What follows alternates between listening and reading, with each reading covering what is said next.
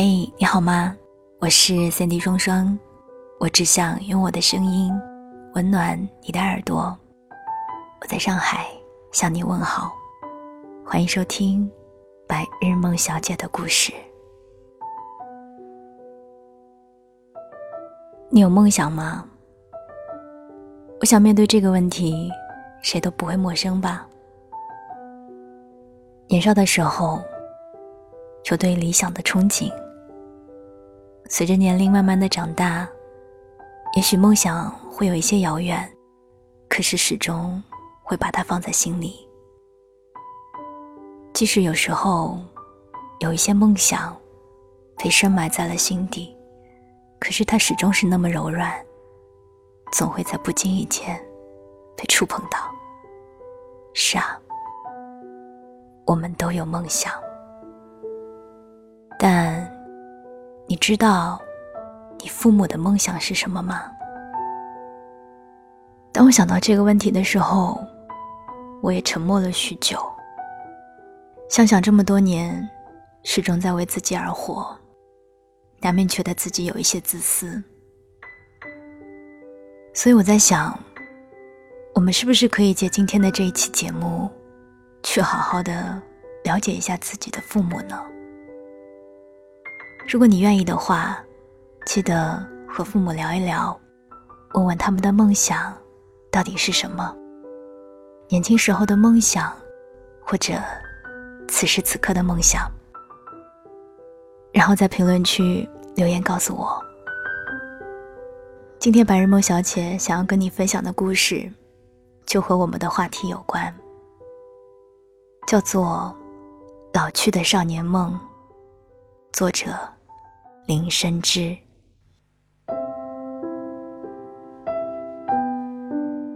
我爸是个老电影迷，在八零年代警匪片鼎盛时期，他就收藏了一堆电影碟片。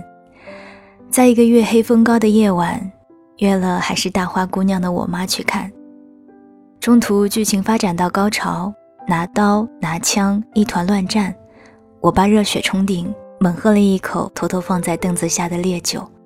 壮着胆对我妈说：“如如，我喜欢你很久了。”我妈一看是已成定局，索性也就认了。于是呢，后来就有了我。我从小就看着我爸珍藏的那些片子长大，有些太暴力，他就捂我眼睛；有些太亲密，他也捂我眼睛。捂到后面我怒了。就悄悄偷他的碟去同学家看。那时刘德华还是小鲜肉，周润发还是青涩少年，一颦一笑都能把一票男女同学迷得死去活来。那个年代，大家泪点都低，看到电影里谁死了，都会哭得一塌糊涂。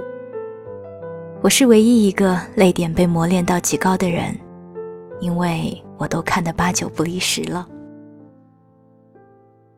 年少时，关于爱情，我也都是从电影里看来的。遇见喜欢的少年，就学吴君如，拦住对方说：“帅哥，急什么？我们聊聊嘛。”同理，遇见讨厌的人，就学周星星说：“我没叫你，你就出来，是不是犯贱？”对一件事情固执的时候，就学张学友：“我宁愿做一次英雄。”也不要做一辈子狗熊，也不要做一辈子狗熊。这样的后果是，我直接蠢到没朋友了。我爸眼看他闺女被自己影响成了怪咖，实在有些着急和惭愧。为了端正我的态度，他首先纠正了自己，他放弃了看电影的爱好，把收藏搬到了我不知道的地方。陪我装模作样的读起了国学经典、诗词歌赋。我妈看着我爸为了家庭做了如此大的牺牲，她相当感动，于是天天待在厨房为我们煲汤做饭。我爸边敲我脑袋，边吃着我妈的拿手菜粉蒸螃蟹皮，得意的样子像刚收完地盘费的大佬。有一次我放学回家早了，发现家里没人在。就溜去杂物房拿毽子玩，撞破我爸偷偷摸摸躲房间里看电影，而且还是我没有看过的科幻片，我好个激动！我爸一把捂住我的嘴说：“别吵别吵，你想不想吃你妈做的粉蒸螃蟹皮？”我吞吞口水，毫不犹豫地说：“想。”我爸挑挑眉毛，我眨眨眼睛，我们父女俩合演了一场大戏，一起骗了我妈数年的粉蒸螃蟹皮吃。我爸偷偷跑去当群演，是从我大学开始的。那时我谈了一次恋爱，但因为对方情话说的不太用心，直接被我拆穿从哪部电影里抄的，对方觉得没趣，就跟我分了手。我中途从法律系转去广告系，不为别的，感情失败，专业不热爱，从两样痛苦里，我得选一样不痛苦的。我一直想当一个广告人，但从转系开始后，我才发现，我又给自己惹了一堆麻烦。首先，我浪费了两年青春，得从头再修一次专业课；其次，梦想跟现实差距太大，起步很晚的我，日后势必落别人一大截，却让我总是感到自卑而压抑。我爸刚好在那几个月光荣退休，开始常常出去旅行游玩，我也鲜少向他们报忧。可我的生活其实糟糕极了，我在大学被比自己小的姑娘叫师妹，在系里。也年纪最大，更糟糕的是，我的成绩也并不理想，导师甚至一度劝我再想清楚。而因为专业关系，我经常要往校外跑，有时回来过门禁时间，宿舍门就会关掉。后来我索性在校外租了一个单间，我躲在床上，感受着房间的寒气从四面八方汹涌而来。常常压抑到放声痛哭。后来熬到毕业期来临，我找到旧同学借景拍毕业作品。这时，我爸发来照片说他在大理古城。我给身边旧同学看，他笑了笑说：“出门还带着你爹啊？这不是隔壁影视城的清朝大街吗？”我一时失语。那天拍摄完以后。我就跑去同学指的地方，拿着工作证，我进到了别人的拍摄范围。那时正值夏日，北影厂同时有好多剧组在开工。我按着照片上的衣装去找，远远就看见一群一样衣装的群演正在排练走位。我扫了一排又一排的人海以后，我终于在中间看见了依稀是我爸的人。他穿着厚重的铠甲和头盔，手里握着刀剑，全身上下只有脸露出，而仅露出的脸，还被闷出的汗水打湿，又灰又脏。附近有不少游客在拍照，我急得差点哭出来，但我不敢叫他，我得弄清楚这是怎么回事。这两年来，我一直以为我爸在好好的享受他的晚年生活。结果他跑去北国当群演。来北京时，我还记得那些在北影厂大门外大批等剧组召唤的人，其中有大爷大妈，更有怀抱明星梦的许多年轻人。但我怎么也没有想到，我爸也会跑去凑这份热闹。事后，我爸知道瞒不住我了，就跟我如实交代了。条件之一是不准告诉我妈。按照我爸的说法，他确实是去旅游了，只是去横店游玩时发现了当群演的小老乡阿苏。我爸一下子被吸引住了，那些积年累月对电影的憧憬和深扎心底的戏剧情怀，像被点燃的烟花，噼里啪啦绽放在他的脑海。于是他一拍大腿。决定脱团，留下跟着小老乡混。阿苏住在北京郊区一座居民楼的地下室，我爸也住在那儿。每天起床胡乱吃个馒头，就奔去北影厂门口等戏。一等就是一天。有时候出来一两个群头，一窝蜂人挤上去，我爸一把脆骨头哪能挤得过？好几次被人群挤了老远。他的小老乡阿苏很幸运，他的个头高，像个电线杆杵在那儿，总能被群头看中。这样过了几个月后，有一次阿苏去的剧组少了个灵演，他就上去跟群头说。准了以后，阿强跑出来，就领着我爸往里跑，一边跑一边说：“叔，你一会儿什么都别说，跟着我走就行。”就这样，每天跌跌撞撞，他待到现在，被我抓了现行。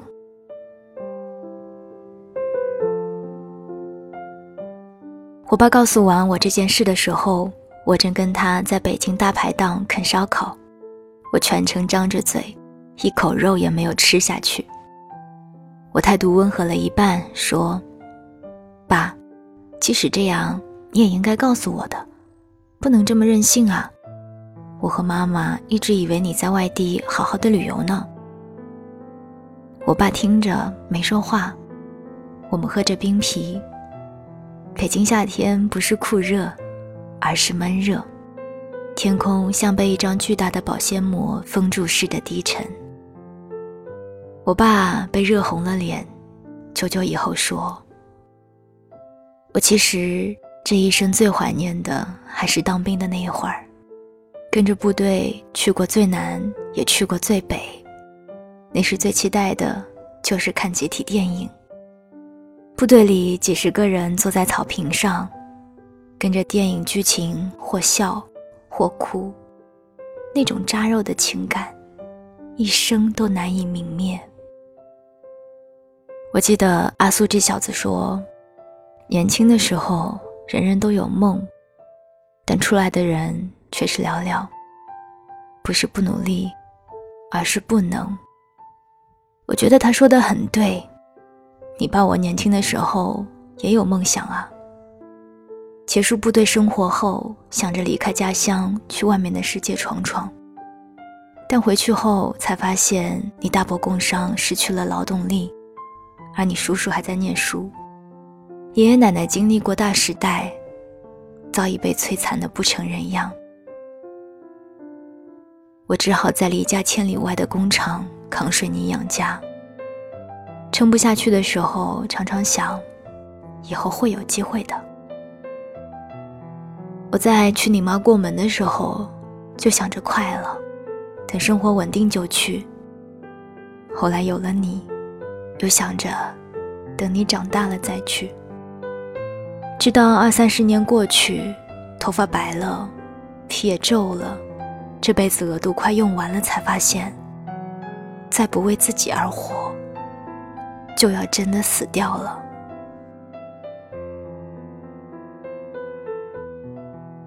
我爸打了个酒嗝，憨憨的摇摇头说：“人生做任何事，难免会遭遇点困难和不顺，但即使这样……”我爸顿了顿。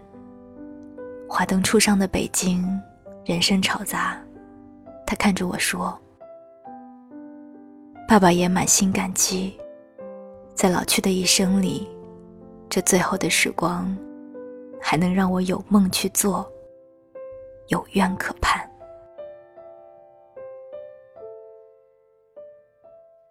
我爸吃饱走了，我站在他的身后，望着他走远的身影，突然忍不住热泪盈眶。曾经以为父母都是满目世俗的大人，理想跟爱是他们空泛人生里早已看破的念想，却忘了。他们也是曾经的少年，背弃理想，肩负重担，在漫长的人生岁月里，期盼着有一天能够去远方。而当真的能够为自己而活的时候，他们却老了。这年里，我觉得自己过得很不顺，理想的路上起步晚了太多。导致毕业后工作上面临了很多挑战跟难关。极度紧凑的生活，很快让我怀疑起了自己的决定。追寻内心的理想容易，但能够坚挺的走下去，却很难。但那晚，望着我爸的背影，我却突然想：一个老去的少年，在努力实现他年轻时的理想，我爸都能坚持下去了，我又有何不能呢？年轻的我们。面对着危机重重的世界，还没走就想着跑，还没老就想着逃，还没死就想着停。其实最任性的是我们，连一点苦都不愿意吃。我一直以为在梦想的道路上，自己是最晚出发，也是最落后的那个人。可是那晚我才明白。比起他们，我早了太多太多。我爸拦到出租车，他回头喊我，我快步追上去牵住他。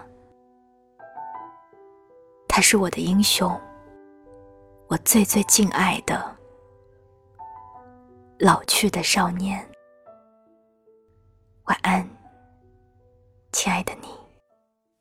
我决定关上忙碌，看你的脸，耐心的听你表达每个细节。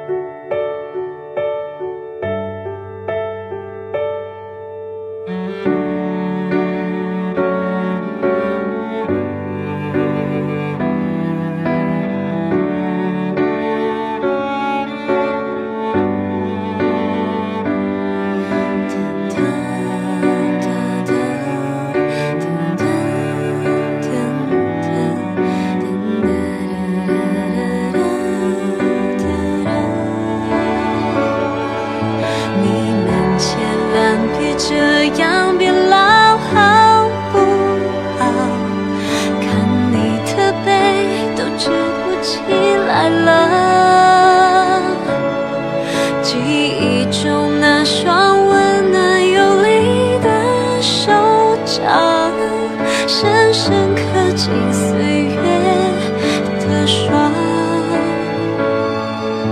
你们千万别守着电话熬呀熬如果困了别等我先睡觉。